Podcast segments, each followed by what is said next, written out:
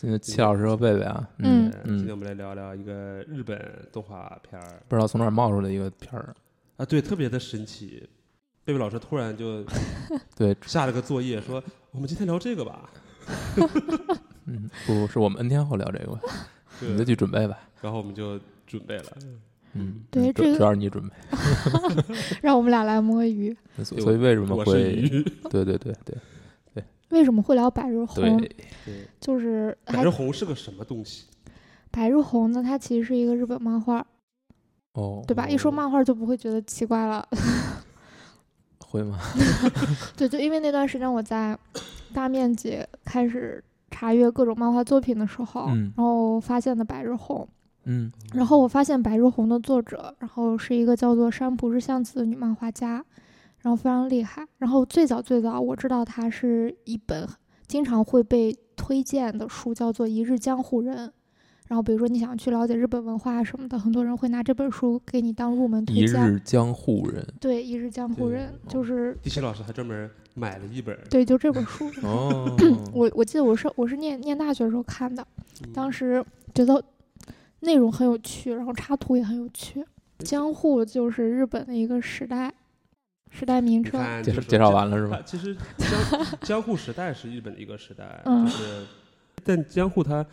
有两个含义嘛，一个是它一个时期，就是这德川家康之后的一段幕府时期，然后一直到黑船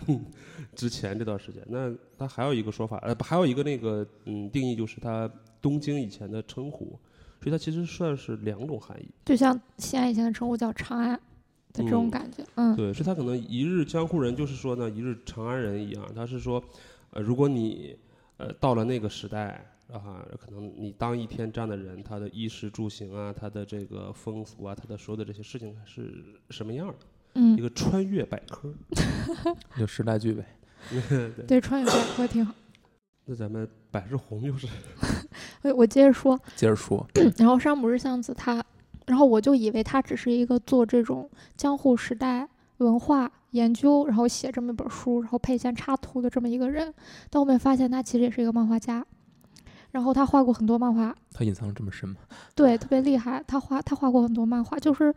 呃，也肯定也不是说画特别多，但起码我觉得七八部作品是有的。所以就是他画了这个白日红，是吗？对，《白日红》是他的，应该是他一九八三年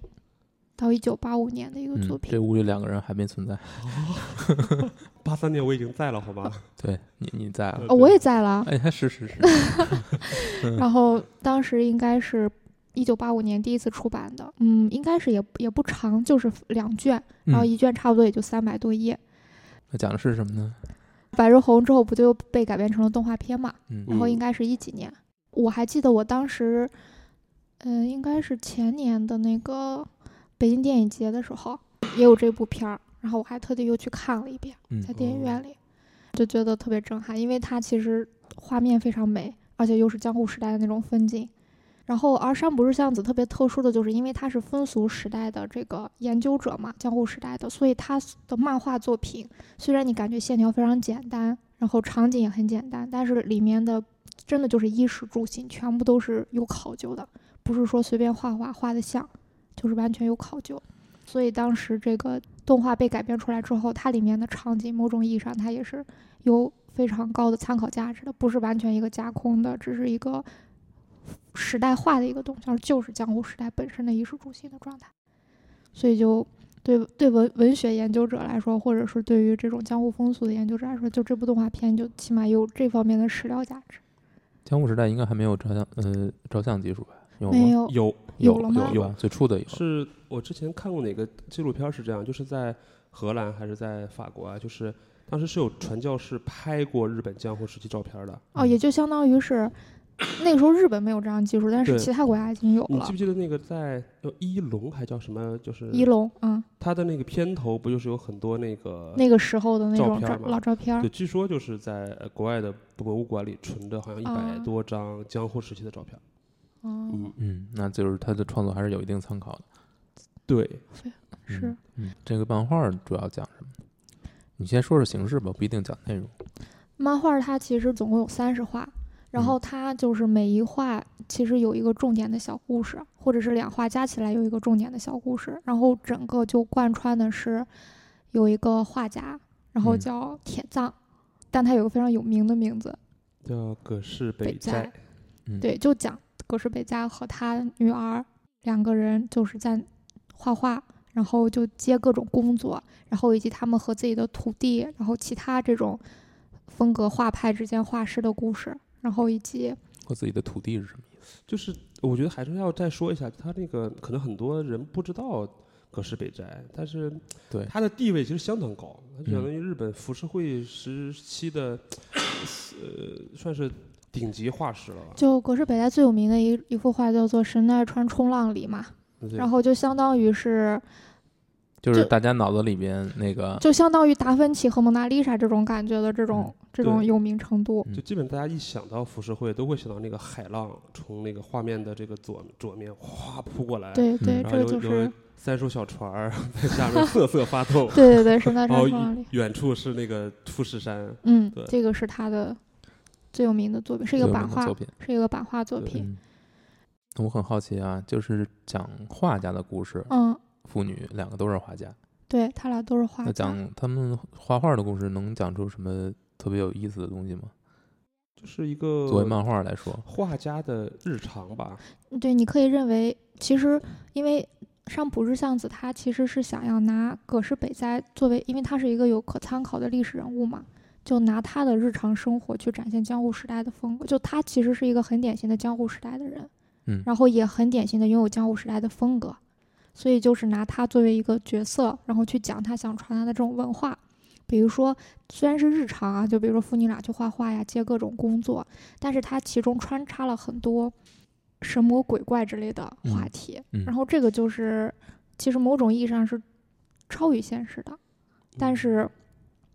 他又把它跟现实融合在一起，因为感觉在江户那个时代出现个妖怪，然后出现个幽灵，或者说一些灵异现象，好像大家都觉得可以理解。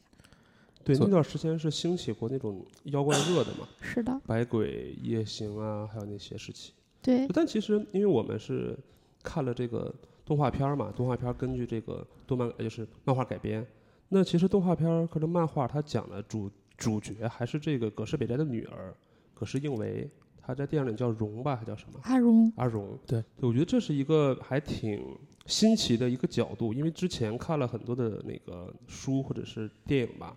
大家都是觉得说，哎，主主人公可能都是一些这个呃浮世绘的这些大的画师、师画家、嗯，大呃对大师，但可能这一次的这个漫画跟动画聚焦的就是他这一个女儿身上，嗯，而且他女儿在历史上好像只留下了几幅画，可能嗯。并不是那么大家意义中的那么一个名家或者是怎么样。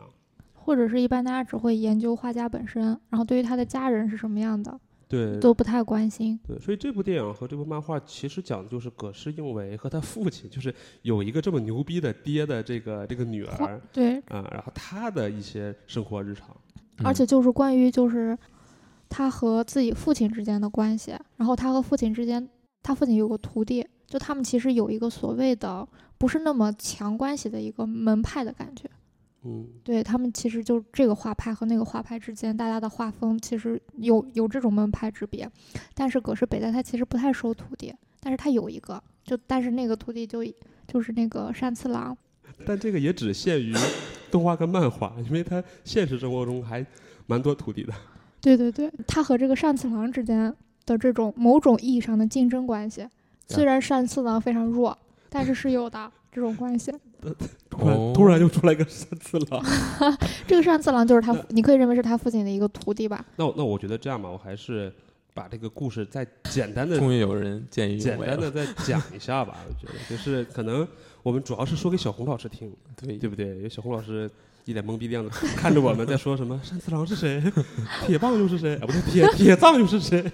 就是故事可能主人公是阿荣，她是一个女画师，她生活在日本的江户时代。呃，那个时候其实就有那种画版画嘛。啊，她的父亲呢是现在大家都知道非常有名的一个葛饰北斋，他最有名的是那个呃《富岳三十六景》其中的神奈川冲浪里嗯的一个名画吧。啊，其实这个故事讲的就是说啊，我我的父亲是呃大师，然后我是一个女画师，然后我们生活在江户时代，我每天要干什么。作者就是山不是相子，他不是说像他出的这个《一日江户人》，就是说啊，我是以一个穿越视角说看待江户人是怎么样的。但他这次选的就是说，如果我是或者你是一个画师，你生活在江户时代，你会遇到什么样的事情？而且我觉得这次动画和漫画最好的视角是它聚焦在一个女性主人公的身上。确实，这个嗯题材之前没有人因为我觉得上不是巷子的这个视角其实还挺容易想，因为她自己就是个女人嘛。对啊，我觉得她可能在呃找素材之后，可能会找到很多共鸣，就是自己跟这个阿荣的这个身上的一些相似的地方。对。所以这里面关于女画师的工作，还有她的情感，还有她的家庭吧，我觉得就是这三个角度来去说这个呃这个人，然后以及江湖时代。对，其实，嗯，漫画它不是有三十话嘛，它讲的非常多的小故事，但动画可能它没有办法承载那么多，它其实主要选了四个故事来讲，然后其中比较重要的一个就是，比如说阿荣，她想画画。就是她是个女画师嘛，那个时候其实他们什么工作都接，什么画都画。比如说让你去画个屏风啊，然后画个扇子呀，或者是去，比如说画个正斜的、辟邪的图啊，他们就会什么工作都接，当然也会画这种春宫图，对对，画出 你怎么那么心有灵犀呢？对 对对，还有还有个贝贝老师说了半天不知道说什么，我就知道他要说春宫图。因为他每次画春宫图他都画不好，然后他就总是被他爸爸、被他爹指责，就画的没有感觉，一点都让人觉得不兴奋，你这样不行。然后阿荣就很痛苦，他也不知道该怎么办，因为他完全没有这方面的经验，于是他就去逛妓院。你进入的太快了。不是我的意思，就是说他不是有四个故事嘛？对对对其中一个就是他为了画这这样的画，然后去妓院的这样一个事儿，还有一个就是有一家的女主人突然整个人就像魔怔了一样，然后每天睡不着觉，然后在那里不停的去扫根本没有掉下来的叶子。然后后面才发现，哦，原来是之前请阿荣画的一幅画出了问题，而这幅画最后又是怎么修改的，也是这个故事的一个看点。它其实就是这用这样四个故事，然后一个一个串起来的这样。嗯，对，我觉得这个贝贝老师说的这个是挺像他另一本漫画《百物语》的那种感觉的。对，是。就是《百物语》其实就是日本的一些一百个或者是九十九个这种离奇的故事。我突然好想说鬼故事，其实不是鬼故事。对它不算是鬼故事，对。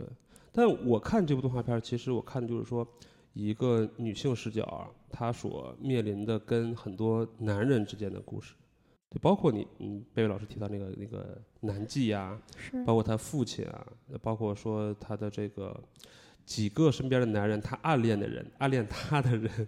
还有他的什么同门师师弟啊、师媳，呃，对啊之类的。嗯，还有嗯还有他妹妹，就也嗯也是一个很重要的角色。对，他的嗯父亲、他的母亲、他的妹，就是以他为中心的这些身边人的关系。嗯小红老师看到什么了？刚才说的他这个视角很独特啊，我觉得我我很同意，这可能是一般没有人去谈的这么一个视角，就是应所谓的主角或者说那种名人身边的人，他们的生活是什么样子的？比如说阿荣，他是会被父亲的光芒所掩盖的，嗯所有人记得都是他的父亲，对，大名鼎鼎的画师，创作出非常多的东西，呃，名作。呃，那那对于阿荣来说，他要怎么在这个这这道光芒之下去活着，同时还活出他自己来，其实是挺难的。嗯嗯、这个可能是很多人都必须要面对的事情，就是你不一定是你自己生活中最闪亮的那个人，但在这种前提之下，你要怎么去面对自己这这一辈子，你怎么去过，你怎么活出自己来，这个可能是很难的。另一方面，你想他的父亲本身对于艺术的追求，在这个片子里也有很好的描绘，就是还是很很执着的。其实他父亲相当于是为，如果从人物角度来看，是为艺术抛弃了很多其他的东西，比如说自己的家人，他其实是不怎么照顾的，尤其是他的呃小女儿。对，他跟他妻子是在那儿分居吧，然后他其实也没有什么真正意义上的门派之说，他其实就是自己在不断的去挑战自挑战画画的一个极限吧，挑战了对吧？九十年，对，这在江户时代简直是一个不不可思议的寿命。嗯，而且他一直都在追求画画画本身是。对，这个呢，我觉得是这样，就是如果在聊 葛饰北斋，他肯定或者是说在聊整个这个动画片里面的角色的时候，他就是有双重身份，他的历史的一个原型，以及他在动画片里的这个角色。嗯那葛饰北斋就像小红老师说的呢，他确实就在这部动画里面描绘的就是一个啊为画痴狂的这么一个老人。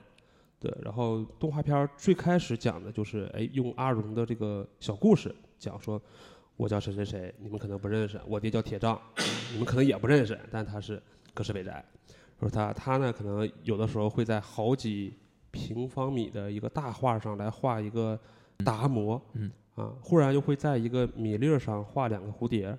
这个好像是在真实历史上也有过的，对，就这么来介绍了一下他的父亲，啊，然后他的父亲也确实是就活到九十岁，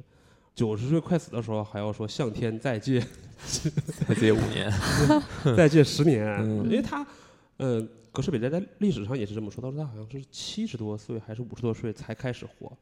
嗯。就那个他才对自己的这个呃技术有有一个什么，他很谦虚嘛，但是他这么说的，他说可能到了七十岁、八十岁、九十岁或者是一百岁的时候，我觉得我才是一个画师，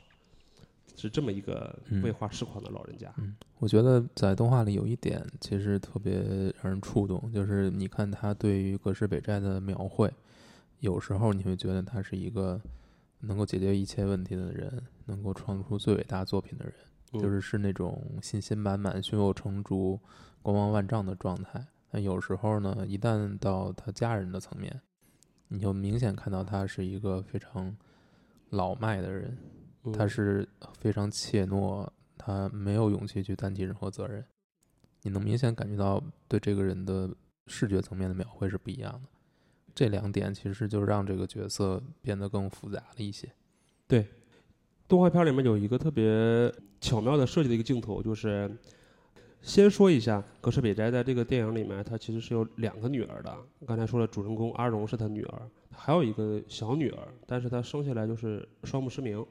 所以可能就是需要别人来照顾。那影片有一个桥段，就是说，哎，这个阿荣背着他的这个呃妹妹，在江户的这个路上的左左边走，一边走一边聊天，说，哎，要不要带他去见父亲？然后他妹妹非常懂事，说啊，我的眼睛也不好，身体也不好，如果让父亲看到了，会给他添麻烦。而这时候画面的这个江户这个道路的右边，正好是他父亲从那边经过，三方谁也看不见谁。妹妹是眼睛失明，看不见那她的姐姐和她的父亲从那边过来，然后她的父亲是装作看不见他两个女儿，他的女儿就是阿荣呢，也也知道他父亲在边上，但是他也就装作看不见他。就这个场景，就是把整个这个这个特殊家庭的关系一下就就说的非常的深刻，就是一个事业有成的男人，但是却无力掌控自己的这个家庭，然后一个在画画上非常尊重的一个自己的父亲，但是在生活中他却非常的鄙视他。他很少说他的大名，啊，他都会说啊，这个北呃铁杖是个什么懦夫，铁杖喜欢吃甜食之类的，他这么称呼他的爸爸。所以你觉得是吗？你觉得他在生活上是个懦夫吗？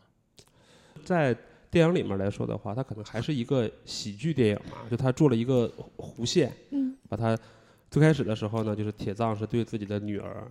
呃，肯定是不能说不闻不问，但他其实是刻意回避的。嗯，对，我觉得是对从各种各样的角度，第一角度从父亲的角度，嗯我生来的女儿肯定我非常的疼爱，但是失明，而且是先天性失明，不管是先天还是后天吧，他肯定会觉得跟自己有关。你无论是自己的基因传过去的，还是说你自己在因为他的自己的解释是说，他的女儿这个小女儿之所以失明，是因为把更多的寿命或者说这个看见，能量看见东给了自己嗯，就反正他会有各种各样的这种愧疚，对嗯愧疚感。就第一从这个，第二呢就从一个哎呀中年男人的角度，就是他肯定会从一个说从事业跟家庭的这么一个呃平衡的角度，尤其他那个那个时候呃画师好像也没有那么赚钱，嗯，对对，对，他不是那么一个就是说，他还是一个挣死钱的一个活儿嘛。对，因为他的，他说实话，他其实跟二位差不多，是出版行业里面的这个 天天被编辑催稿的这么一个人。对，嗯而且那个时候，嗯，江户正经历了第二个时期嘛。第一个时期是就是商人，呃，不是，是那个武武士特别有钱的时候，所以他们愿意花大钱去买画。嗯等他们没落了，然后改成这个平民老百姓，那他们就是有需求，但其实花不了那么多钱，嗯，所以才有版画嘛，就是属于批量的印刷。对，所以那个时候其实它物美价廉，那其实对于画师来讲，其实也赚不了太多的钱吧，对吧？嗯还要跟出版商分，对吧？你们应该很了解的。对，所以呢，他为了养活，呃，而且那个时候他的日本女人应该也是不工作的嘛，就是没有办法工作。就在他们家里面肯定是这样。嗯所以呢，女儿又是一个，因为 电影里和真实上也是这么说的，也是特别喜欢画画，对吧？她也不是说那种传统意义上说我嫁出去就可以了，对吧？那可能我作为一个父亲，我又要养活自己的老婆，还有两个女儿，所以他的压力也很大，他没有那么多精力去照顾说一个失明的孩子。嗯，所以其实这是我站在一个中年老父亲的一个视角去理解铁藏爸爸。那嗯，其实像对阿荣来说，他就更属于在那个时代里面就是一个更奇怪的存在了。更奇怪。对他会愿意沿着父亲这条路走，而且呢，顶着他父亲这一道很耀眼的光芒，他还要去想要做这件事情。对同时，他也不愿意走寻常女子走的那条路线，嗯，对，所以他的生活会会很痛苦。动画片里其实是这么来说的。我们在说他的这个源头嘛，就是他为什么拿起笔要画画这个事儿。啊，动画片里讲的是说阿荣是一个孩子的时候，他的父亲就在这个雪地里啊画画啊之类的，让他孩子自己玩儿。但是小女孩儿都是希望跟别人一块儿玩嘛，就希望父亲跟她一块儿玩儿。他父亲就是嗯拿了个画板，拿了个笔，让她别玩了，自己画画。嗯，我觉得就是这可能或者是有意或者是无意吧，就直接就是把这个烙印烙在了这个阿荣的身上，所以阿荣就开始画画说。你也说不好说他是真的喜欢画画，还是说哎这是我跟父亲相处的一种模式，我嗯就一定要画画。分不清感觉。总之是他走上了这条路，而且走的还很好。嗯，对，在动画片里面，就是有很多人都在夸你画的非常的呃美啊，或者画的好看呐、甚至他父亲还说你可以创立自己的名号了之类的。就他还是对吧？嗯，作为一个工作，作为一个职业来讲，对吧？可能他自己喜欢，而且还做的很好。嗯那你觉得阿荣最喜欢的是什么呢？从电影来说，甚至从真实来说，我觉得他真的是喜欢画画。嗯嗯，我记得电影里面有一有一幕，就是晚上他去看救火，就火烧的很大，对，就是那种视觉冲击。就是嗯，就他喜欢是那种，首先江户是经常着火的，这个大家嗯对，嗯，江户时代经常着火，对因为他们民居之间离得非常近，都是木又都是木质结构。嗯嗯，再加上就是说，可能着火之后，他那种景象，因为我觉得画家肯定都是希望能看到别人看不到的东西，对，用视觉刺激。这是一点。其实你看动画片里的，就是电影里面的描绘，其实那一幕是有很多很很复杂的这种人类行为结构在里面的。，对，就比嗯如说这种救火的呀，看看热闹的呀看。热闹的呀，还有整个这个火势，所以可能对于我不，因为我我本身没有美术细胞，所以就是我我比较好奇，是不是说对于画画的人来说，或者有类似这种天分的人来说，他就会自动的被就就会被自然很自然的被这种东西吸引，所谓的各种各样很奇特的场面，平常难很难以见到的。应该是吧，而且我觉得可能跟他父亲也有关，因为浮世绘是很多人都画，有的是专门画美女，有的是专门画一些什么艺妓啊之类的。但他父亲呢，其实有一个特点是专门画一些风景啊，或者是呃，戚老师，你能给我们大致解释一下什么叫浮世绘吗？就为什么这三个字？确实要讲，因为我们聊的是百日红，对吧？这个作品讲的又是一个浮世绘的女画师，所以必须得跟大家讲一讲什么是浮世绘。嗯好像是在什么佛教用语还是什么日本用语说浮世绘就是浮生绘制，它其实是就是讲的是老百姓日常的这种故事。嗯，如果放到现在的话，它其实就是一些照片的一个作用，就是嗯我是记录。浮世绘呢，在江户时期应该就是嗯、呃它的工艺是呃采用版画的这么一个工艺。嗯啊，它的结构是这样：首先，一个画师先画了一幅画，嗯，画这个画之后呢，然后交给那个就是叫雕刻家呀，他会去刻这个版，啊，如果你是黑白的，他就刻一个版就好了；如果你要彩色的啊，你还得刻好多个版。刻完这个版之后呢，他就把这个这个一张白纸印到这个板子上，然后开始涂一些染料，开始印刷工，就出来这么一个画。所以正常一个浮世绘就是需要一个画师、一个木匠、一个印刷工三个人就完成了这么一幅作品。画师是一部分，然后剩下的工序其实就变对成了但催生了一个出版行业，是吗？对，但出版行业其实是这样，就是呃，也要讲到江户一些历史，可能嗯稍微有点枯燥，就是呃，江户经历了说武士有钱，武士没钱，然后老百姓有钱，老百姓就是对于这种文化娱乐就是特别的渴求，所以他们就是希望说，哎，我我花钱买点什么乐，买点画什么的。为什么刚才咱们聊到了说春宫图，是因为浮世绘其实最开始就是画老百姓最喜欢看的东西。对吧？人无外乎就是看这些，呃，这个，呃，八卦呀、三俗啊这些事情。所以最开始的这个浮世绘都是画美人的，或者是画春宫图的。那可能有的是按照章一张一张卖，但可能有人觉得我我为什么不编个册呢？对吧？我还卖的还能再价的高一点。所以那段时间浮世绘火了之后，或者说正是因为丁人文化，就是老百姓有钱了之后，好像整个出版行业特别火，好像是当时江户有四五百家出版社，然后养了这么五六百个画师这样的。仅仅一个江户就有四五百个，因为江户那个时候是世界上最大的都市之一了，它好像当时有一百万人口，比比巴黎、比什么伦敦什么的都屌，就嗯这么一个城市。你要讲起来，江户的发展其实又是一个嗯嗯，一个嗯我们先收回来复杂的。过。总之，它就是一个这么繁华的大都市，然后老百姓又有需求，就滋生了这么一个产业。所以刚才说到了，说有画师、有刻板的、有这个印刷的嘛。但其实后两者吧，很多人都觉得它只是一个干活的 匠人呢，就说你你给我什么我都能刻，你给我什么我我都能印。嗯所以才说那画师可能，但是画师也没有那么高的艺术价值了。但是相对来说，他们更容易创立自己的名号啊，或者是更容易出名之类的。对，所以是这么一个时代。所以呢，浮世绘你可以类比到现在，就说是画漫画，嗯，是吧？可能说当时，呃，葛饰北斋有一个作品叫《北斋漫画》，虽然这个漫画跟现在的漫画不一样，但嗯有人也说他是漫画的这个开创者之类的。嗯所以大家如果你们俩可以理解为就是现在日本的这些著名的漫画作者，北斋随便画，对吧？对啊，你如果一定要这么类比的话，其实很像那个时候二战后日本的那个赤本漫画和代本漫画时代。简单理解就是这样吧。嗯对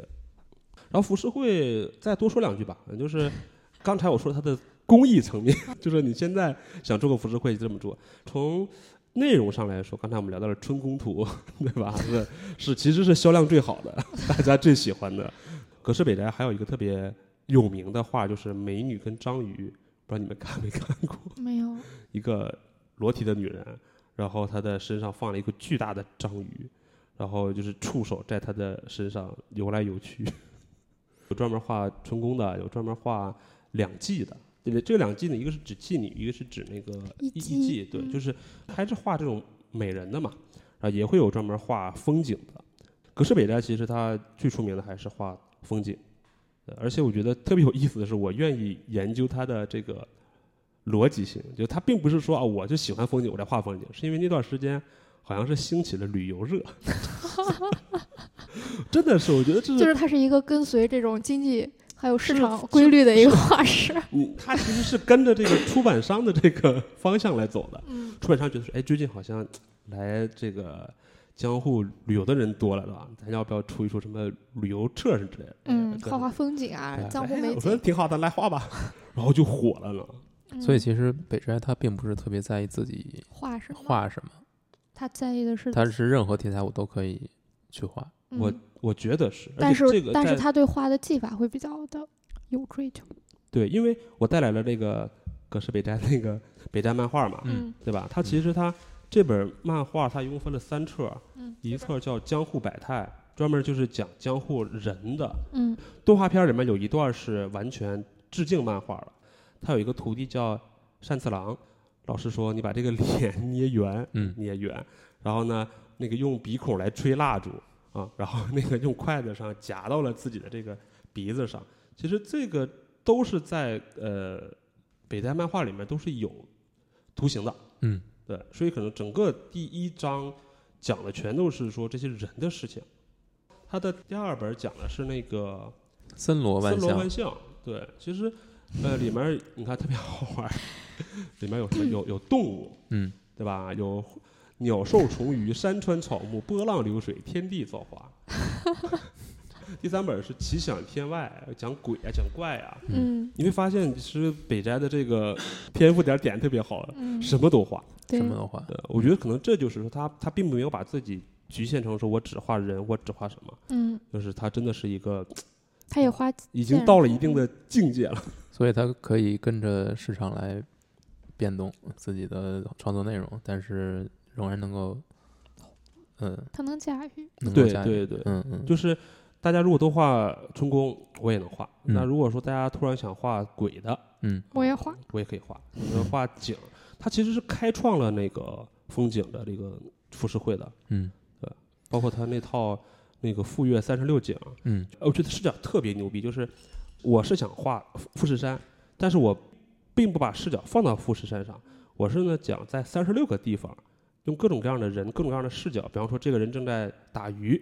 对吧？透过他的这个这个透视，我看到了富士山啊，或者是说，哎，这个人是在干什么？啊这几个人在嬉戏打闹，或者这几个人正在这个寺院里参观，远处是富士山。我觉得放到现在都是一个特别其实他就是很动脑子嘛，他不光是说我把这东西呃很传神的画出来，他还要呃有构图，还要有这个选材，对啊，因为嗯我真的说放到现在可能都是一个牛逼的摄影师。嗯，如果说你现在像摄影师说，啊，你来北京拍拍标志性建筑，可能说大裤衩，各个角度，各个什么视角，嗯但人家可能觉得说啊，我要站在这个北四环看裤衩是什么样，我然后我我是我是从下面看是吧？然后我要站在这个香山怎么看，我会站在怎么样看，我晚上怎么看，白天怎么看，嗯，就大师。能让你从香山看到大裤衩，机会不是很多。对，但可能毕竟因为富士山是日本的这个象征嘛，或者 崇拜的嘛，三千多米嘛，嗯是吧？嗯，那既然刚才已经聊到了他第三卷讲的是鬼怪，那嗯我们就来说说鬼怪。对，因为正好这个百日红里面还真的是有很多鬼怪的故事。而且它出现很多鬼怪故事，为什么会出现？为什么要出现？你觉得是因为这部片子本身讲的内容很日常，太日常了？如果没有这些东西来点缀的话，你会觉得这片子看不下去，会有这种情况吗？我是觉得这个片子啊，如果你要深入研究江户、深入研究葛饰北斋的话，并没有那么好。他的嗯这个视角或者他这个选题，嗯，怎么说？呃，就是他可能太过强调这个家庭关系了，嗯啊，而但是这个家庭关系又是一个相对来说虚构出来的这么一个一个故事，嗯，对，因为可能真实生活中葛饰北斋是有三个女儿，然后可能两个女儿跟老婆都是先离世，他最后跟这个女儿一块儿，对，但可能没有没有那么讲说他这个失明的女儿啊，或者说怎么这种家庭关系啊什么之类的。所以看的时候呢，我觉得可能这是一个完全不一样的，或者是一个新的故事。嗯，对，再加上他可能不太符合我后来查阅的一些史料吧，我觉得可能他就是太简化了。齐老师，你是一个认真的人，我真的很认真。那那他，你可以认为它只是一个漫漫画漫画文或者说他学作品吗，他对他是借这个东西在讲，他想讲的东对西。想讲北斋这个人，可能他对艺术追求吧。可能对，所以说北斋也好，或者是应为也好，只是他的一个载体，对，对吧？包括说他最想表达的，我觉得鬼故事是一定要有的，因为他为因为他之前的那个特别出名的那个《百物语》是他的一个漫画嘛，而且再加上说江户时代其实对于这种鬼怪又是一个特别好的一个风俗的这么一个基础吧，我觉得。我觉得这还还没到点儿上。哦，我觉得还没到点儿上。就是为什么这片子一定要有鬼怪？就鬼怪到底到底要表现什么？不是说因为它是江户时代所以就要有，也不是因为说这个女画家之前画过，就女漫漫画画家她之前画过《百物语》，所以这个片子就一定要有鬼怪。那咱们这样，我们先一个一个来说啊。嗯比方说，它出现的第一个离奇的故事是画龙，对对吧？就是背景是他父亲那个应那个出版商要求画一个龙，截稿前一天。啊，可能这个葛饰英为他这个女儿抽烟，把那个烟灰弹到上面了、这是个真事儿。这是真事儿。嗯，对，在所很多的这个史料上还有素材上都有，甚至为了这个，因为就把烟给戒了。一段时间，对，对，那父亲就跑跑了，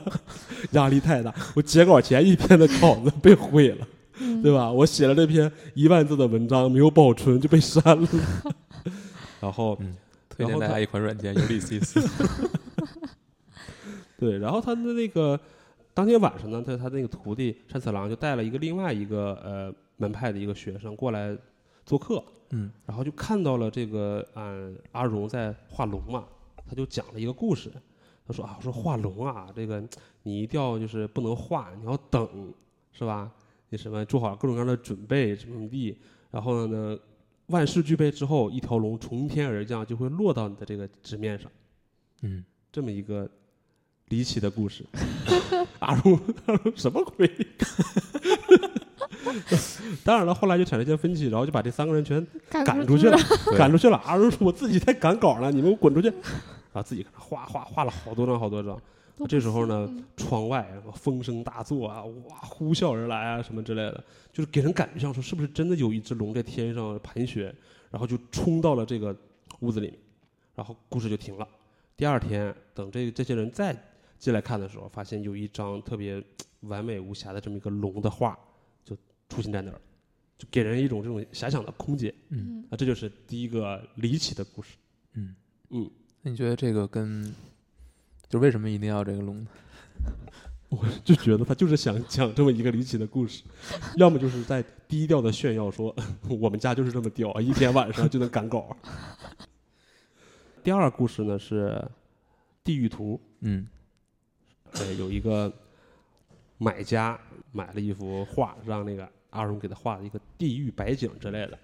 就可能这个传说好像中日都有，人到了地狱之后，嗯。呃，有被油锅炸的，嗯。有什么要推石头的或者怎么样的，他就画了这么一幅场景啊，惟妙惟肖。之前那个买家也特别喜欢，但后来这个画就给了他的老婆还是给他女儿啊，我忘了，反正是婆给给了给了一个女买主，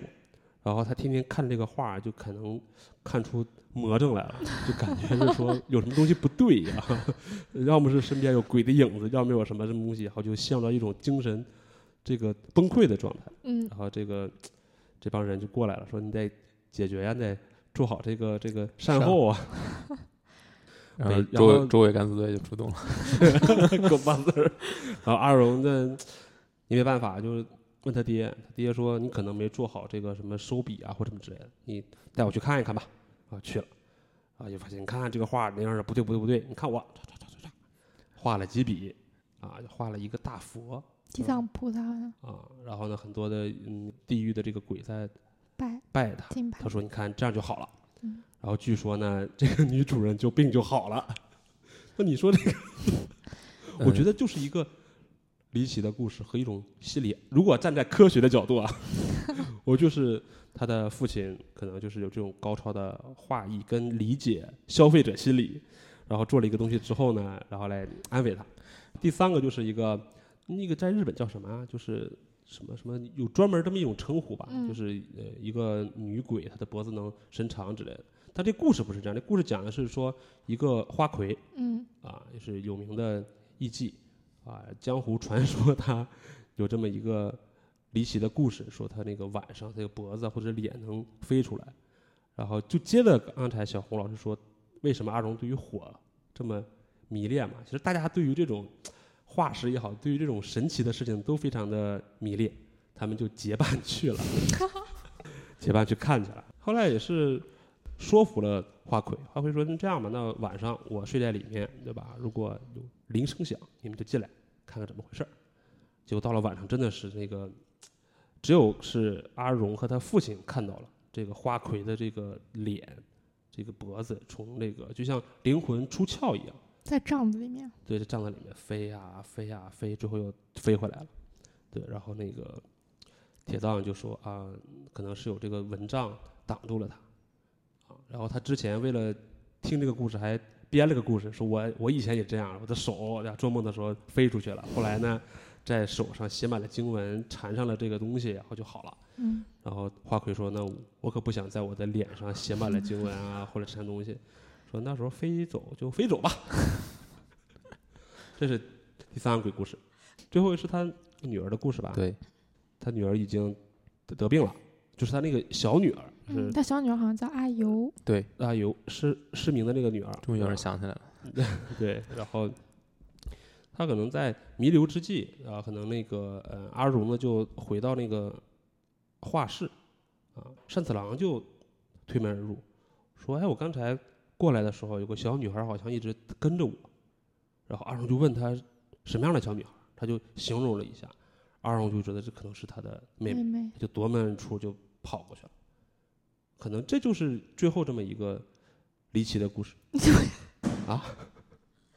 你最后一个故事连离奇都没讲出来。那就是这样的，因为他的《白物语》里面有很多这样的故事啊。对，我知道最后一个，就我因为我对最后一个故事印象很深，好像就是他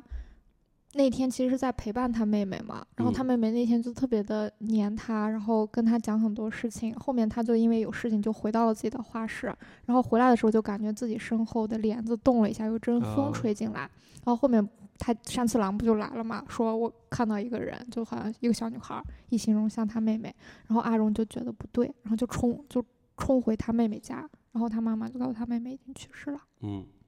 所以他就会觉得是不是他妹妹跟着他回来了，嗯或者是只是给他做最后的道别。对这就是这么四个离奇的故事吧。我先说一下第二个故事，第二个故事《地狱图》。我觉得其实你要深去琢磨的话，其实有有的可琢磨的。为什么他画了这么一个观音在那？是观音吗？地藏菩萨，菩萨画了一个地藏菩萨在那，就是这个画就收尾了。就他的原话是说，就是你这个画是有头没尾的。嗯嗯这个可能就会，嗯，我觉得可以联系到那个就是那个时代的人对于画儿的理解，或者说，嗯，就一一幅画的构成，就是为什么北斋他能够成为一个大师，我觉得他对一个作品本身的理解，确实要是比阿荣要强的。嗯就在这一点，就这可能他是通过一种鬼怪的方式来展现出来的，但是抛去这个鬼怪的元素，这些很好玩的元素，看起来有点像这种冒险故事的，或者说像像银魂的这么一个架构的这么一个故事之后，你还是能看他最后在谈的还是画画本身，而且他讲的画画并不是非常主观的这种是画的好看不好看，画技法怎么样，而是说他的。北斋画的画儿，它就是它对于画画来说，它是有一个结构层面、逻辑层面的，它有自己的理论的。嗯它不是一个简单的说我把它画得很美或者怎么着就完了。那可能阿荣在这个时间段他画这幅画的时候，他就是并没有理解这种画到底为什么要画这种画，就是它的作用到底是什么，它的构成应该是什么样子。而这个其实这个故事相对于来说，就是他的父亲作为师傅对他的一种传授，可以这么去看。嗯，至于第三个故事，其实我觉得更有意思。我是其实非常喜欢中间这两个故事的，虽然都是鬼故事。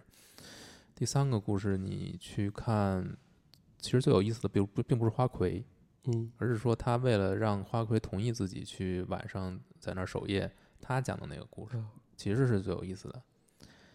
他讲的那个故事说，我有一段时间我的手在梦里面会离开我，飞到各种各样的地方，但是后来呢，通过这个往手上画经文什么的，最后这个手就不飞了。但其实你仔细去琢磨的话，这个是他对自己，呃，我们常说生花妙笔，生花妙笔是是，你像是李白的故事，但他的这种说法其实被大家广泛的去解读成什么呢？就是说，所有创作者的手并不是属于他们自己的，他们创作出东西的时候都是有神附着在他的身上。那对于北斋来说，你可以这么理解，就是他的双手其实也不属于他自己了。那一双画画的手，其实在某种意义上有自己的意志，而且他是要脱离北斋自己的控制的。那最后可能他在某种意义上各用过各种方式啊，他说的是通过经文，但实际上我觉得可能是他能够慢慢学会驾驭自己的手了，或者说驾驭这种嗯、呃来自神或者某种未知力量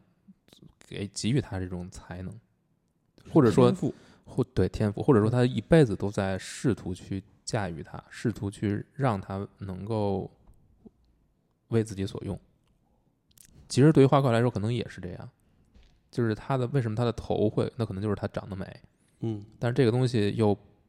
对于他的自己来说，这是一个天赋，这是一个生下来就有的，他并不是说我自己通过各种各样的努力去得到的。对于他来说，这个东西就是既属于自己，在某种意义上又像又像一个身外之物，就是随时可能离他而去，他就会产生这种很焦虑的感觉。我觉得北斋可能也会有。那我有这个天赋，我这时候有，有一天我的灵感之光灭了，怎么办？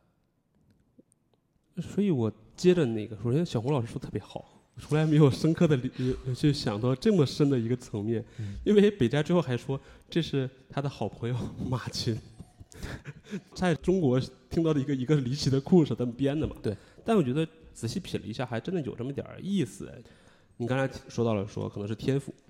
对于北斋来说，他的天赋是他的手，是神给他的手，他可能晚上出去去向往自由，但是因为他自己的努力。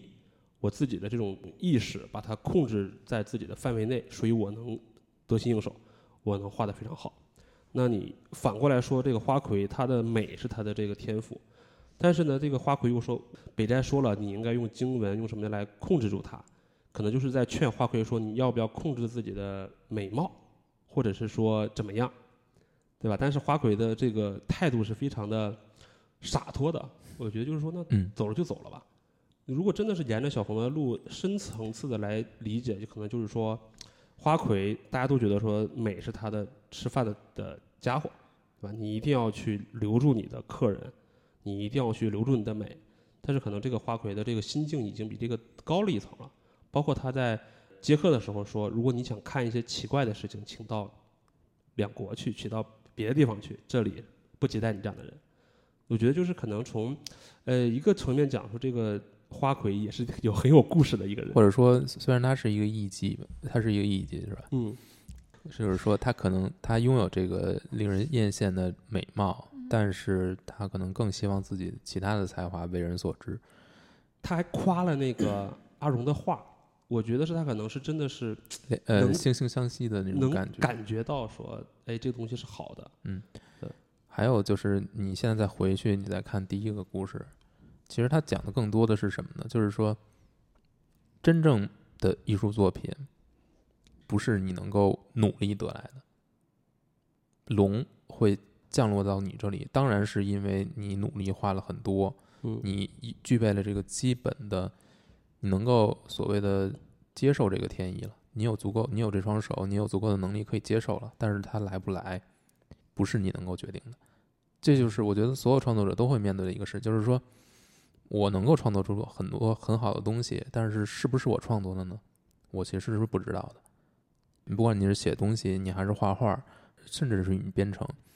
很多时候你在做完一件事情、完成一个作品之后，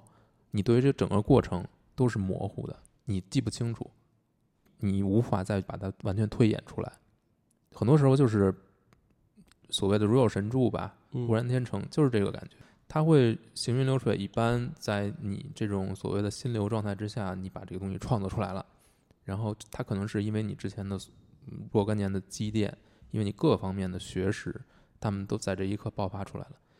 那你如果你非要从理性的角度来说，你可以这么去说，说创作都是你以前的积累，那你你会把可以把这个功劳心安理得的放在自己的身上，但是很多时候你自己去回想，可能那并不属于你。嗯但这就是最可怕的地方。如果它不属于你的话，它属于谁呢？它今天到你身上了，但明天会不会落到别人身上呢？所有创作者就会面临这一点，这个是非常，如果你说创作者的话，你会从心里感到恐惧的一件事情，就是有一天如果灵感之神呃离我而去，我要怎么办？所以为什么你看北斋那么努力的去画，他为什么到最后他会说我从七十岁开始，我画的画可能才叫画儿。嗯我觉得他是越画，他可能越明白这一点，就是他觉得可能我到七十岁，我磨练了七十年，我才有这个自信，这个东西是属于我的。之前是属于谁的，他可能自己都不知道。那对于当时的阿荣来说，画那条龙，那条龙他画出来了，但是那条龙可能还是不属于他的。嗯，怎么讲？就是他选的这个视角，选的这个主人公，正好能应对这个故事。对，因为他主人公是阿荣，并不是北斋。而且我我为了看这部动画片，我还看了 NHK 的一个纪录电影，是宫崎葵演的阿荣。嗯，哦，对，我觉得有哦兴趣的话，你再看一下。就是，嗯，我觉得那个阿荣是更符合于我觉得历史上的阿荣的。总结为一个说创作者，你努力不一定能成功。包括我们之前，我和小红还聊说那个《火花》那部日剧也是这样，就它其实讲述了说很多，并不是在顶尖儿创作者，而是在中游创作者的这么一种状态。困境。嗯呃或者是困境。当然，如果你往悲观来说是困境，但是你如果往呃乐观来说，这就是一种现实，并不是所有人都能成为那些 top 的，不能成为那些顶级的。那你在中间，你还有意义吗？有意义的，就像阿荣一样，可能他一辈子都超越不了他的父亲。嗯啊，在那部纪录片里面，他更多就是像助手一样，说老师画了一个主线，画了一个龙，好，这边上那个树你画，边上那个花你画，他女儿就是画这些边角料的东西的。嗯对，但是可能经过了这么多年，说那可能终于自己摸到了自己想要的东西，所以在那部纪录电影里面，阿荣是是或者就是因为是看到这种光影的结合，以至于说最后他留下了三幅作品吧，在那个动画片里面好像也有。你在挑艺伎的时候，不是大家不都在那个木栅栏外面嘛，就看里面嘛，嗯，外面的影是黑的，里面的影是光亮的，对，可能就是真的就是说，那你之前的那个天赋也好，或者说这些这些技术也好，并不属于你，你可能是偶尔抓到了，但是你在掌握之前，你可能永远都没办法说它永远留在你的身边。就是所谓的大卫毕加嘛。对啊，所以你需要不断不断的去找，不断不断的去去努力，有可能它它会属于你。但是也有可能，或者是很多的层面上是很多的情况上是不可能的。对，但是还是不能不要放弃。这不光适用于画画儿，对，所有事情都是这样，就是你没有办法去确定你能够成功，但是你唯一能做的事情就是你要不断的去努力去追求成功。但是最后能不能成功呢？其实谁都不知道，谁对都说了都不算。嗯，但可能就就是人必须要面对的一个一个永恒的一个主题。那我觉得这个起码它为什么在这部动画电影里面会强调这种神鬼之力？它代表的其实这些神鬼之力就是那种未知的力量，它可以决定很多事情，包括你的创作能不能够成功。对这种神鬼之力，当然是有一种娱乐化的这种外显的这种描绘，让这个片子很好看，很有意思。但是你仔细去想，它背后是有这层东西的。而所有的创作者，这个片子里的创作者，其实都在试图去驾驭它，想要去让它能够为我所用。那你看，北斋可能花费了非常大的代价，某种意义上的抛妻弃子。那他为了是什么？他就是为了这个东西，就是执着于这个东西。你说他做的对吗？没有人能够评断。对于阿荣来说，他只是沿着他父亲的，一开始可能他父亲领他进门了，但是他是非常执着在追寻这一点的，想要去掌握所谓的绘画的，你说是真谛也好，还是秘诀也好，还是怎样也好，但是他能不能找到呢？最后，你觉得他是释然的状态吗？贝贝老师摇头了。我觉得他应该还是一个释然的一个状态，因为我嗯现在真的是看了宫崎葵之后，我的印象一直在他在他嗯脸上。对，嗯我真的是他在那部纪录片里面，或者在这个动画电影里面，他是由衷的佩服他的父亲的。就虽然他看不上他嗯父亲这个人，嗯但是对于北斋这个这个画师，他是非常的尊重的，所以我觉得就是很释然。他觉得说，我靠，这就是大师，确实不一样。尤其他最后那条龙画的那个，那是是画一条龙了吧？就是他，我有点记不太清楚了。他画的一个就是富士山富富岳岳龙啊什么的，好像那条龙就是他父亲画的，嗯，有点偏了是吧？没没有没有这样，我在小吴老师说这段之前，我其实没有想那么深，嗯，我还真的是只是站在一个商人的角度，对，就是关于鬼怪这个事情。就嗯第一呢，就是说《百物语》是 三浦这巷子成功的这部作品，嗯他应该喜欢鬼怪，喜欢研研究江户这种风俗，他嗯他他才会去做嘛。所以当他的电影里面或者漫画里面一定要加入这个元素。第二呢，我觉得从市场角度，大家也愿意去看嘛。对，如果真的是只是讲一个画师的这么一个故事的话，其实也能讲，对吧？比方说他怎么学画，然后怎么去临描也好，怎么去那个听这个出版商，对吧？包括像什么之前很多日剧也是嘛，重版出来也好，或者是就是也可以讲，但是从商业角度来讲，它不能完全这么来做。所以它这部动画片里面有两个，其实是一个外延的，一个是关于神鬼，一个是关于爱情。嗯，对吧？其实这个是跟他画师或者是跟他这个呃怎么叫画画是没那么大关系的，所以我是站在一个商人角度，是说，哎，鬼怪也好，或者是咱们我觉得一会儿还要聊一聊，就是关于阿荣他身边这几个男人的故事，他是更大众喜欢看的，嗯而且正好也是浮世绘所代表的。嗯，对那那我这这个角度，我觉得我就比较比较接受。为什么这片子一定要加入这些东西？我觉得是跟它的形式是有关的。嗯你对于动画来说，尤其它并不是那种完全写实风格的动画，如果你只画普通的生活的话，你你很快就会让人感到疲倦的。我觉得是这个形式决定了你必须要加入一些更适合于展现你这个你动画，尤其是动画电影、非写实动画电影，要适合它这种形式的，能够突出它优势的这种东西。对，一定要更展现你的想想象象力对对对所以你看，所谓鬼怪部分，它处理的就是特别好。嗯，都是让人叹为观止的那种画面效果，这就是嗯他可能必须要有的一些奇观，嗯然后我们是不是要说爱情？说一说阿荣和他的男人吧。你先说说史实中的阿荣吧。史实是这样，史实是说他，嗯、早些年是结过一次婚，所以你看他说没有经验这个事儿就有点太理想化了。他是结过一次婚，好像也是嫁给了他父亲的一个徒弟，但是呢，天天数落他画的不好，然后就离婚了。是谁数落谁画就是的不好？阿荣嫁给了那个他父亲的一个徒弟，嗯但他看不上他这徒弟的画风，我不记得是不是徒弟，反正肯定是一个画师，对好像是另一个门派。对，嗯反正就是觉得，哎，你画的不行，画的不好，因为这事儿离婚了。在江户时期，我觉得这事儿挺大的，你知道吗？自己女儿嫁出去，然后又被赶出来了，对。然后所以在历史时期呢，好像就是只有有这么一段儿。嗯我看了，其实加上百日红，加上那个 NHK 的那个那个炫，那个名叫炫，宫崎葵演的那个，再加上七几年的日本的一个叫北斋漫画的这么一部电影，里面不约而同的都在去聚焦这个葛饰英为就这个女儿的爱情故事。啊，我先说北斋漫画，就是七几年那个电影，它其实是跟那个他父亲的一个那个合作者，就是叫什么马琴啊，反正是日本的一个文豪，是那个文豪救济了北斋，然后还合作，就是他负责写文，然后北斋负责画画，出版一些东西。嗯，出版超人，嗯对 对，然后他女儿是跟这个文豪是好的，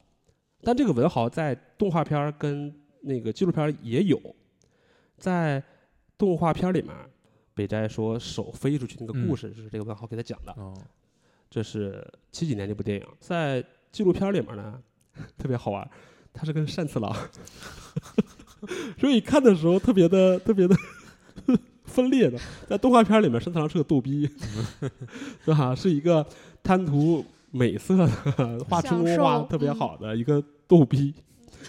阿荣怎么也看不上他，对吧？但是在呃纪录片里面是那个北村隆平演的，北村隆平跟宫崎葵第三次演情侣了。哇，那段那个这种无性夫妻的这个状态特别好。对他其实也是这种说，首先他是他师傅的徒弟，喜欢女人，然后呢画的画其实也也一般，但是有风格。最后是出去自创门派。这是关于说这个里面阿荣是跟三次郎 那段感情戏处理处理的非常的好。我就说一说这个这个纪录片，我真的是推荐你们二位去看一下纪。录片处理感情戏，它不是纪录片，就是、嗯，伪纪录片，对 NHK 找了宫崎葵找了这帮人去演这么哦一个、一个故事，所以相对来说还是挺还原的。他讲一段说他父亲，呃，北斋有一段中风了，嗯就是嗯瘫了，嗯画都画不了了。然后那段时间就是那个阿荣或者这个这个他女儿，就是整个人都塌了。第一，他的偶像不能画画了，啊，对，当然肤浅来说，就是家庭可能面临问题，说这个没有收入了。第二，他他尊敬的父亲，怎么说，就是属于那种就人都躺在那儿了，他母亲在照顾他。那个时候他母亲还跟他生活在一块儿了，就是北斋的妻子。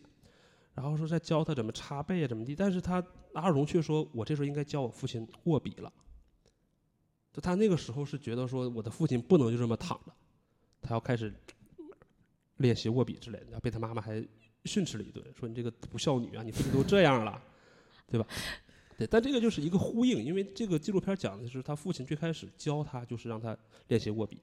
然后这个四岁的这个阿荣就啥就然后他就开始画，所以反过来到了自己父亲瘫的时候，他就开始教他父亲握笔。嗯哦，那段时间家庭的这个经济压力和这个父亲的压力，就整个人就垮了嘛。啊，他跟单次郎其实呃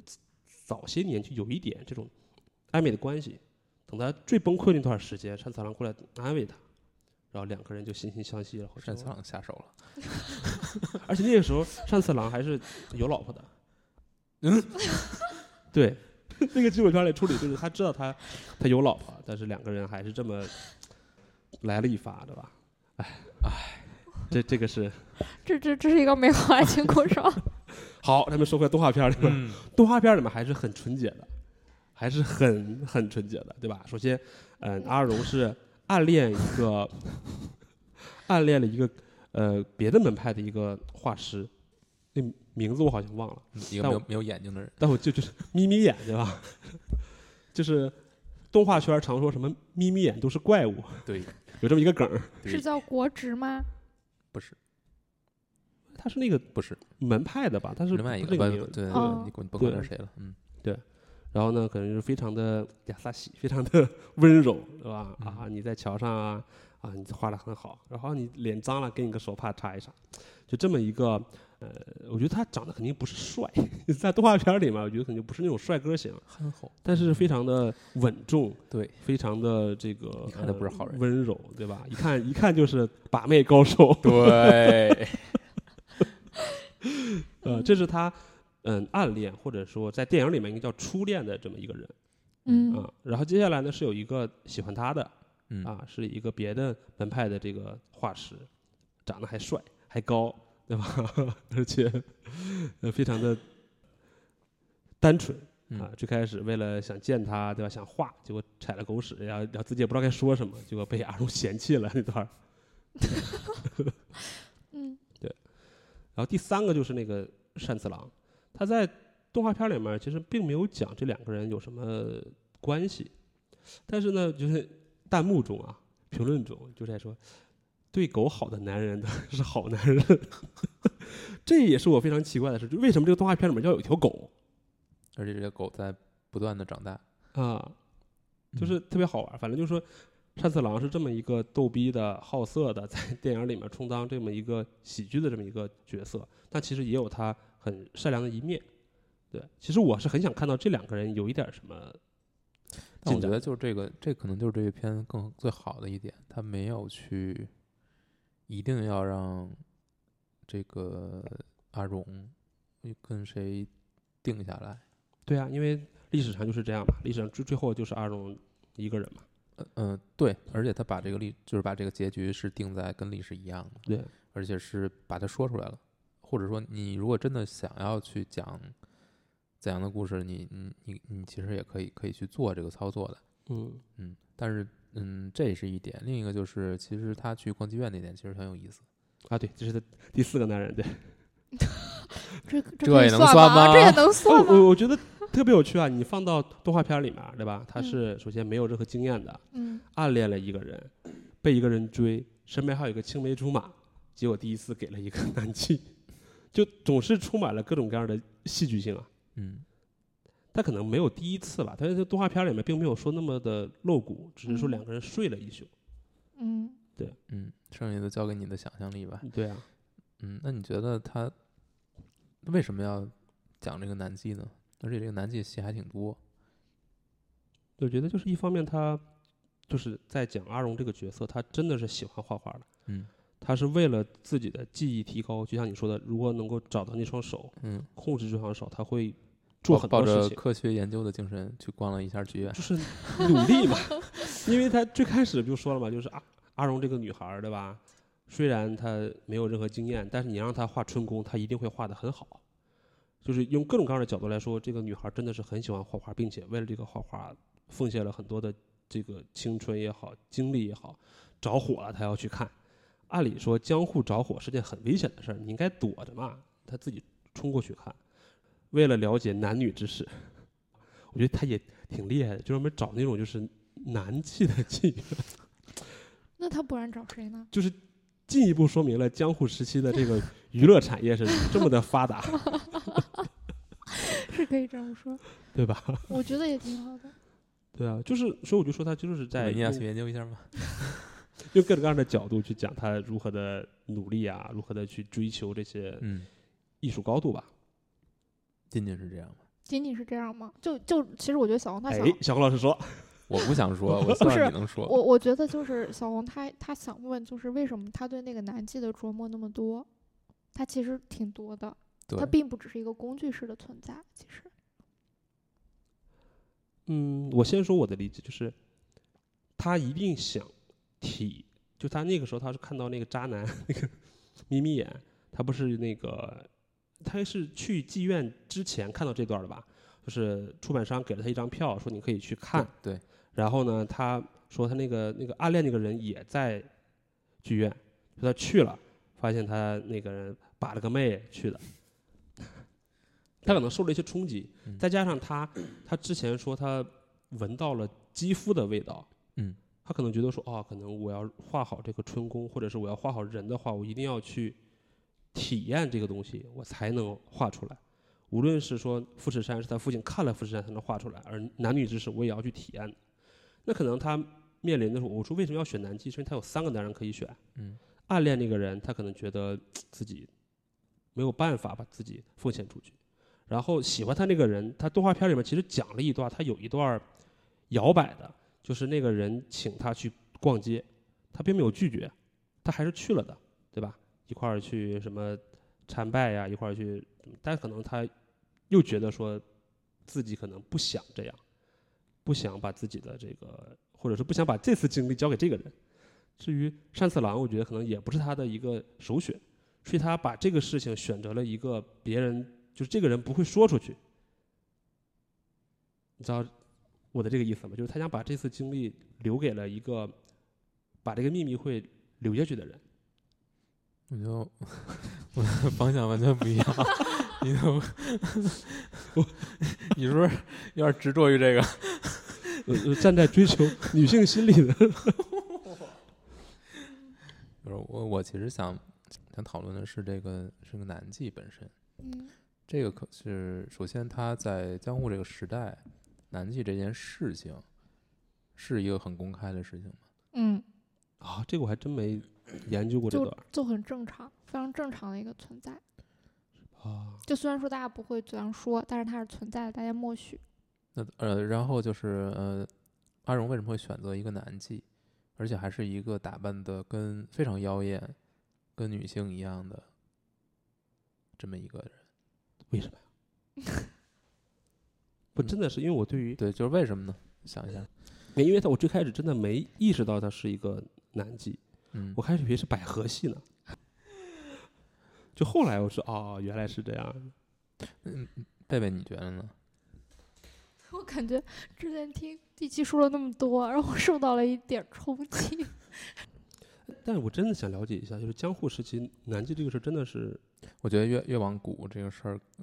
呃，可能是越正常的。嗯对中国来说也是这样。嗯那魏晋时期就已经对吧？对大好南风嘛，嗯，那时候其实大家也没觉得怎么着。哦因为我看的纪录片都比较正，没有专门说一下这个嗯风俗的这个事。对对对，就是为什么会这个片子里一定要出现这么一段镜头，还给这么一段非常非常大的篇幅去交代，而且你能感到他对这个南纪是有一点恻隐之心，要嗯表现出这一点的。你看他跟那个艺伎是有一个呼应的，就是一季的是、啊是一个什么样的生活？他还有一个咱们忘说的一个第五个那个离奇的故事，就是那嗯个三个大佛那个事儿。啊，对，哦，仔细一想，还真的篇幅还挺大的。嗯，嗯，那为什么呢？南纪这个事儿，就是我其实是没有想特别清楚的，我是想讨论一下的。好呀，嗯，就是他为什么会对南纪表现出一种类似于同情的一种状态？尤其是最后，你看这个，终于他们谈妥了，呃，要开始办事儿了，这南纪困得倒下了，睡着了，睡着了。嗯，这一幕就很让人愕然嘛，就是为什么要这样去结尾？然后为什么要把这个人推出来？嗯，你感觉他就像可能在那个时代的一个很独特的东西。你说这个片子里有很多鬼怪，有很多很离奇的东西，那可能是想象层面的。我这么说啊，我觉得这跟山浦日向子选取的视角有关系。虽然我个人感觉就是，比如说，我觉得小红的着眼点就非常的，某种意义上是多数人，嗯、或者说也是山浦日向子选传想传达的一个视角，嗯就是葛饰北斋他作为一个画家，然后一个艺术家，对他想要追求的东西的一种探索，嗯以及他的整个经历嘛。但是其实，在其中，山浦日向子其实还融入了，我觉得就如果用现在的话说，可能就是女女性视角，就是某种嗯意义上另外一个群体的生存现状。你可以认为，虽然葛饰北斋他生活的也很某种意义上很清苦，然后没有那么多钱，然后就像刚才第七说的，他需要照顾家庭，他也要考虑自己的事业，但是这一切都是以葛饰北斋为中心的。需要被葛饰北斋照顾的这些人，他们其实并不想被照顾，他们也希望做自己想做的事情，但那个时代不给他们机会，就女人没有这样的机会，她只能被照顾。所以我就觉得阿荣是非常幸运的一个姑娘，我不觉得她很凄苦，也不觉得她的这样的选择会让她痛苦。但是她在那样一个境遇下，她会觉得痛苦，因为她觉得她跟大多数的女人不一样，她没有办法怎么怎么样，所以她其实某种意义上也生活非常矛盾。比如说对那个艺妓，还有对这个男妓，就其实你可以认为他们也是那个时代的处境相遇相相似的对处境处境相似的感觉，只不过可能他们是处在不同的困境和矛盾里面。嗯就所以我觉得第七理解不了这一层面其实很正常，因为因为他永远处在呃，比如说葛饰北灾的那样一个这样一个境况里的生存，他就是相当于他以自己为轴心，然后世界是怎样的，其实某种意义上都好像世界都是为他准备的，但是那些被你就是那些为你准备的东西呢，其实他们也希望这个世界是为他们准备的，但没有，在没有办法，在那个时时时代里或那个时间里，他们只能成为准备给别人的东西，但他们也同样是人，就那样一种。嗯，仔细想想，不管是艺妓还是这个男妓，他们和画师其实并没有本质的区别，就是他们不同就是职业嘛。就是不同的职业，但是他们做的都是为了别人去做的。就是我画画，其实也是应别人的满足别人的某一种需求。我做艺伎、做男妓，也是满足别人的不同的需求。他们都是广义的这种娱乐产业。但还是有区别的啊，就是比如说你画画，可能是觉得自己，就是你觉得你是在追求艺术，你不管是在追求，还是你自己很主动的、很喜欢这个事情的。但我觉得那个男妓明显是不太喜欢接待那些和尚的。对对对，嗯因为你说到就说是，确实是这样，就是、嗯都是职业，而且据我对江户的了解，那段时间市场那么繁荣，干什么的都有。我觉得就是虽然都是职业，但是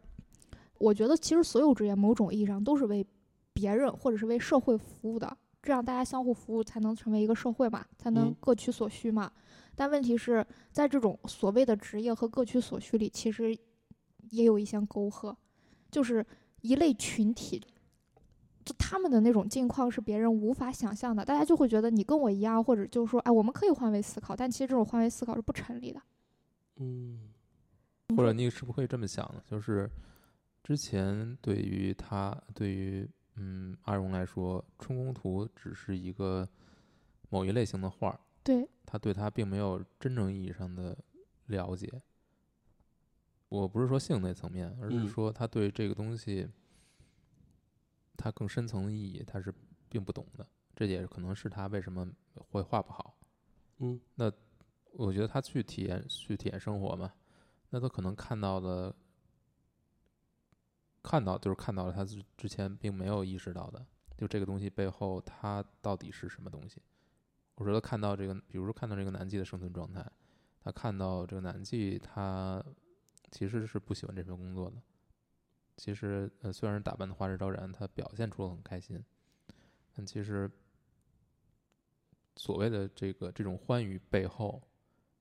并不一定是双向。嗯，所以我能理解说他其实并不喜欢画就我春宫图。我觉得也不是，并不想我觉得我觉得之前他是对冲突是嗯没有概念没有没有概念，嗯或者说他对于这种怎么说，他就是他不理解这个东西。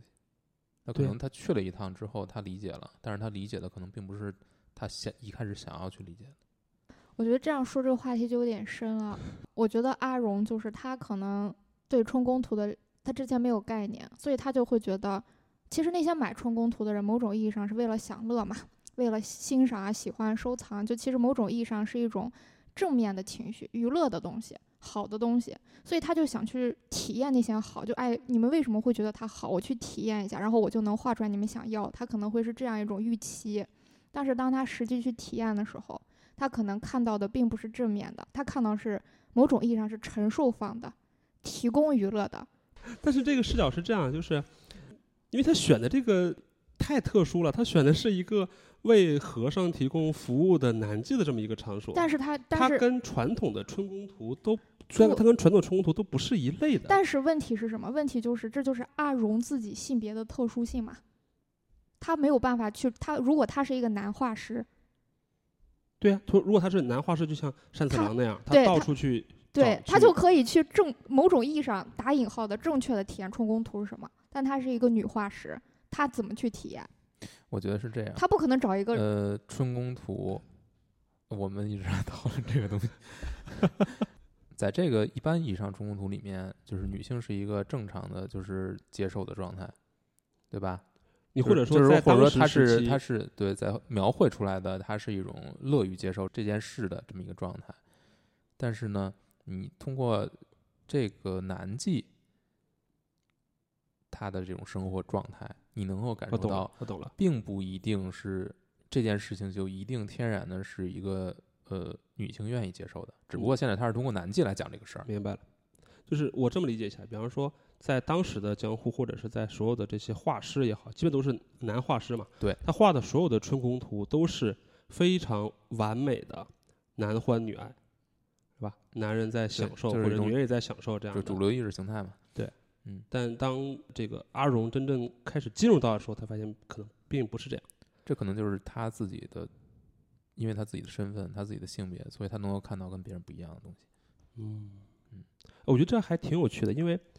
日本的那个一九七几年的那个北斋漫画，其实完全就是站在男性视角来讲的。那个里面就是说，阿荣连画都不会画，就他都他都把这个事实给你给你去掉了。对，就是阿荣就是这么一个父亲身边的女儿而已。对仅此而已。嗯，对，然后它里面嗯描绘的都是男人跟女人的故事，包括他最后那一段说他看到了海女，然后他就找了一个模特躺在这个地上，然后拿个章鱼在上面，他就跟那个是画呀，画上面呢是女人，那在电影里面女人是非常享受的，但是至于是不是享受，我们也不知道，但是在导演或者在那个视角上是这样，就当然也是有时代的局限性嘛，嗯。七几年的时候，嗯。所以正好应对的是这一点，嗯，但我觉得百日红它好的一点就是他把这东西讲的很有技巧，对，没那么露骨，他没有那么政治正确，没有一定要阐述什么表达什么，嗯，但是他该表达的都表达了。嗯。嗯，但但是很多人会体会不到，因为无法感同身受。就，比如说我，我就体会不到这个层面。真的，当时我就觉得只是一个，就我觉得体会不到很正常，因为你因为这永远就某种意义上，只要你不你不去想这件事情，永远不会困扰你，因为这不是你的境况，也不是你的身份，也不是你该操心的，也不会影响你。你不要这样。但是不是 我的意思，就只是举例嘛，就他为什么会体会不到的原因嘛。因为我当时就是觉得他可能只是站在不是每个人着眼点不一样，从这个片子里看对的东西都不一，样。因为我是站在一个说这个动画片儿里面是描写大江户，可能是把很多你别人不知道的一些细节、一些嗯点，比方说一些店铺，我给你描绘出来。我就第一次说，哦，原来这个南纪是接待和尚的，就从猎奇的角度，真的真的是吧？他那个电影那个我我知道我知道啊是这样是吧？嗯而且我在看那个就是 AHK 的一个那个大江户的那个纪录片的时候啊，也深深感受到那个江户时期的这个娱乐行业是超级发达的，嗯就是那种猎奇感是非常强的。它纪录片里面有一节专门讲说那些小贩们做什么，有一个就是说是卖辣椒。你在那个动画片里面嗯是不是看到了这个在两国桥上，然后有那个背着一个辣椒的那个那个男人？嗯，在北斋漫画那部电影里面，嗯北斋就背的辣椒，然后在纪录片里面也有背辣椒的。最有趣的是，从南纪视角讲到了说，可能在江户时期吸引我的这些离奇的职业嘛，就是有那种就是小姐姐装成艺妓的样子，拿着一个门，拿着一个门，是有那个 木栏杆的，放在你面前，拿一口烟，说小哥抽口烟吧，这个就是 cosplay 成一个自带道具是吧？带道具，小哥抽口烟吧，然后你要抽几口烟就就给几个钱这样。对其实，在动画里面也有一个描写，嗯就是有好几次出现，就是这个艺妓在笼笼子里面。一直在笼子里面是当时的一种呃风俗，对吧？你说你站在外面去挑人嘛？啊，你们怎么一脸 闭着看着我？这感觉现在不也是吗？现在日本也是这样的啊。嗯啊，现在日本是这样，就指名制嘛。嗯，就是可可能我看的 片子比较多，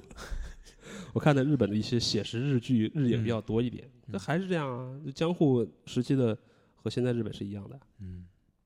但是你感觉就其实跟其实跟奴隶贩子似的那个状态没有什么本质区别，嗯，感觉是那样。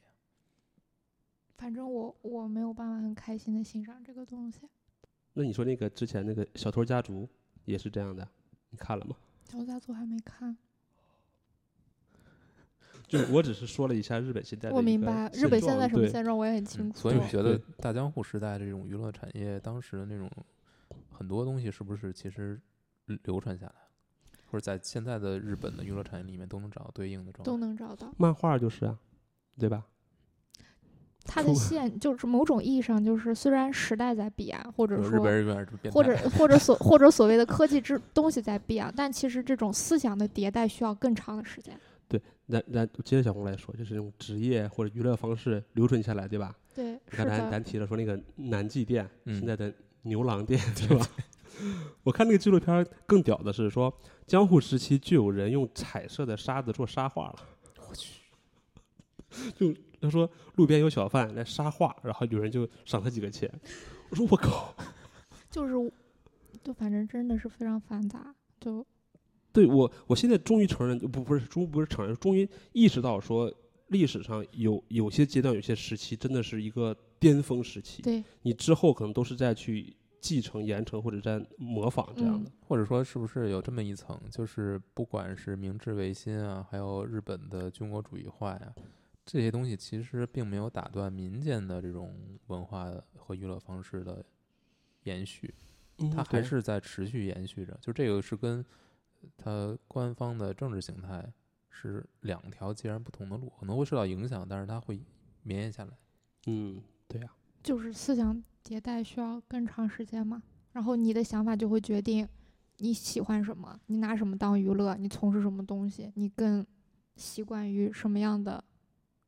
对，那可能现在我们对现在日本的娱乐产业的这种有一些你无法理解的东西，你往上倒，其实能倒到有源头的。嗯，对呀、就是甚至能追到江户时期嘛。那江户上面的是什么呢？江户应该没有。你看嗯江户之前是战国时代嘛，对吧？嗯大明们之间就是无论是村里打架还是人打架，战火纷纷飞，哪有时间去享受啊？嗯对吧？基本上要么打仗，要么种地的。所以江户时期真的是一个，就我现在回想起来，就你要为什么山浦日向子对这段时间那么痴迷嗯啊？可能你深入了解之后，你会发现真的是一个鼎盛时期，就有可能是说是中国的盛唐时期，嗯对吧？可能为什么是的日本也这么就是有过日本这么喜欢唐朝？日本其实而且 江户时期持续的时间也很久哎，。你看一个画师，200多年一个画师能够能够能够存活下来，还存活的这么好，你就知道这个时代肯定是不错的，因为这些需求都是最不基本的、嗯，最不刚性的需求。对，对当时有那个纪录片里也说嘛，就有人说江户时期是很老百姓过得很惨的，说是长屋，对吧？可能嗯好多人挤在上面，但是好像从出土的文物来讲，说当时好像生活还挺还挺高的，说有一些什么大的那个扇贝啊。大的鲍鱼啊什么的 被保存下来了，或者说一些什么瓷器啊，或者一些碗啊什么的，就证明那个时期江户的生活是相当好的。嗯，对啊，包括纪录那那片也是那是不是这种好也只局限于一部分人而已呢？不是，还是说多数大家整体都不错？多数人啊，是因为你看，第一，呃，我刚才不是说了吗？纪录片里讲，江户最早是德川家康的一个分封领地嘛，对，对吧？结果十年之后，因为这个这个打仗打了这个东西之战嗯赢了，然后自己这个当了将军，然后呢，他有几个政策特别好，就本来江户是一个渔村，好像是特别的贫穷，嗯，但他呢，就是第一是他想围绕着这个城镇开始螺旋状的开发这个运河，嗯然后呢，开发运河之后呢，再去走航运。嗯啊，然后呢，再去做一些地下的这个管道之类的，就把这个水用的特别好。为什么叫江户嘛？所以有水就有人。那段时间江户的人特别多，到后期不是鼎盛时期是一百万人口嘛？对吧？就是他可能第一呢，就是呃城市规划的好，而且你你航运要比这个牛马车要快太多了，所以你商业就会发展特别好。对，这第一。第二呢，就是说他可能那段时间德川还是挺厉害的，就他用了几招。第一招呢，就是天下普请，就是把天下的武士们，你们不打仗了，你们的力气用到我这儿来，全民建设江户。那个，你无论是做护城河也好，还是怎么地也好，搞基建了？对，那你有这么多这个底层人民，他就有需求啊，吃喝拉撒睡，整个把这段时间的经济就带起来了。嗯第二呢，就他有一个就是那个呃，他不是有那么多分封的大名嘛，嗯他就说，那你每个大名必须到江户来活一年，就是生活一年，他算是绑架。这种制度就是说，他会担心大明在他自己的领地慢慢做大，然后嗯再反扑过来嘛。嗯行，那我这个政令就要求你一年必须，就是你必须在这儿生活一年，然后你再回去。而且日本那个时候还没有什么高铁，没有飞机啊。据说大明是一年里面有三分之一在走在路上，然后在江户生活一段，生活一年，再回去。而且你你想，大明之间都好面子嘛，对吧？你你不能我十个人来，那别说我我二十个人来，我一百个人来，然后要在江户里面住最好的房子，所以他就又把这个大明的钱就放到了江户里面，嗯。所以就是那段时间武士很有钱，嗯，奠定了就是说江户为什么这么有钱的基础。嗯。啊，接下来就是经历了说啊，武士没钱了，之前都是花大了的啊，但是老百姓有钱了，哎，武士为什么会突然没钱呢？就他本身他过的就是那种比较夸张的生活嘛，就相当于就没有不是延续性的。就是信用卡、信泡用信用卡刷爆了。对，信用卡刷爆了，泡沫经济，就那个时候他是赊账的，是吧？哎呦我去！你说我想在你这儿买点东西，记账，对吧？呃，这个这个本来他应该就是卖十文钱或者卖一百块钱，我拿一千块钱，行，我买，记账，就这样。后来慢慢的也花不起了嘛，他天天这么烧，然后就老百姓有钱了，老百姓有钱就开始有他们的需求，所以那段时间浮世绘也好，还有一些啊歌舞伎嗯，啊，还有什么相扑啊，嗯还有什么各种各样的娱乐产业的，就从那时候开始了。对真的是进入一个空前繁荣的一个时代，嗯，也导致了大火时代，就人那么多，对吧？那时候做饭也还是靠烧柴啊什么的。对啊。基于这些吧，就是江户有这么一百万的人口，再加上商业的发达，所以让很多行业都有了它的生存的机会。就出版行业，嗯那时候我刚才跟小红聊说，可能是四五百家出版商，可能比现在都好吧，对吧？就专门出浮世绘的，嗯对，然后有那么多的画师嗯，对，包括那个《百日红》这个电影里面，可能稍微有一点简单了，就是在那个纪录片里面讲的，其实是跟日本的那种漫画画师差不多的，他有一个工作室，嗯然后那个纪录片来讲，应该是请了大概十几个徒弟，啊，十几个徒弟都是在每个人一个小桌子上，然后我负责画我这一段的东西，北斋坐在最里面，这么一个一个模式。就像漫画家和助手之间对呀这种关系。是这样的，而且刚才还提到说，为什么北斋那么喜欢换名字嘛？嗯这也是科普出来的，说啊，北斋换了很多笔名，嗯开始以为是说是不是因为个人喜欢是吧？那后来听说好像是因为卖，就是他过的其实日子并不太好。然后当他徒弟他想哎觉得学成了可以出师了，北斋把他一个画名卖给他，说你可以用我这个字号去创立自己的门户了。所以北斋是一路一路一路卖了好多的，就包括那个呃我一直以为是他因为这哎个，我欠欠了稿，然后不得不换一个名字。我觉得这个是特别好玩，就是你仔细研究，发现这个没有那么浪漫，都是我没钱了，然后我我得把这个字号嗯卖给别人。嗯包括他那个呃神奈川冲浪景那幅画，边上好像落款还是写的是什么原北斋现 什么唯一什么之类的。出版商说你以前北斋那个名号最牛逼，那现在为什么不用了？我卖给别人了。那不行，那你必须想，我以前是北斋，现在我笔名叫什么什么，这么一个说法。哦，对，就你刚刚这样说，其实你刚说的一些细节，其实在漫画里都有先提到了，只不过动嗯画里没有用。动画就是简化成几段了。第一段是他对于神鬼故事的这么一个集中，第二个是关于阿荣的情感的东西。我第三个可以要不要聊聊动画片里的家庭吗？嗯，那个部分应该是我之前看所有的片子都没有的，就是嗯关于这个小女儿这个事儿。啊，我们之前是不是聊了一些了？聊过一些，你看有什么要补充的？那就没有了。哎，我怎么总觉得这次我什么都没说？我觉得你俩讲的都是，你之前没想到的是可能就相当于我之前感受到了，啊，就你俩讲的都是我感受到了，但是嗯我没有把它去整理成我脑子里的东西去传达，而我整理成脑子里东西想传达的东西，我觉得可能不那么重要。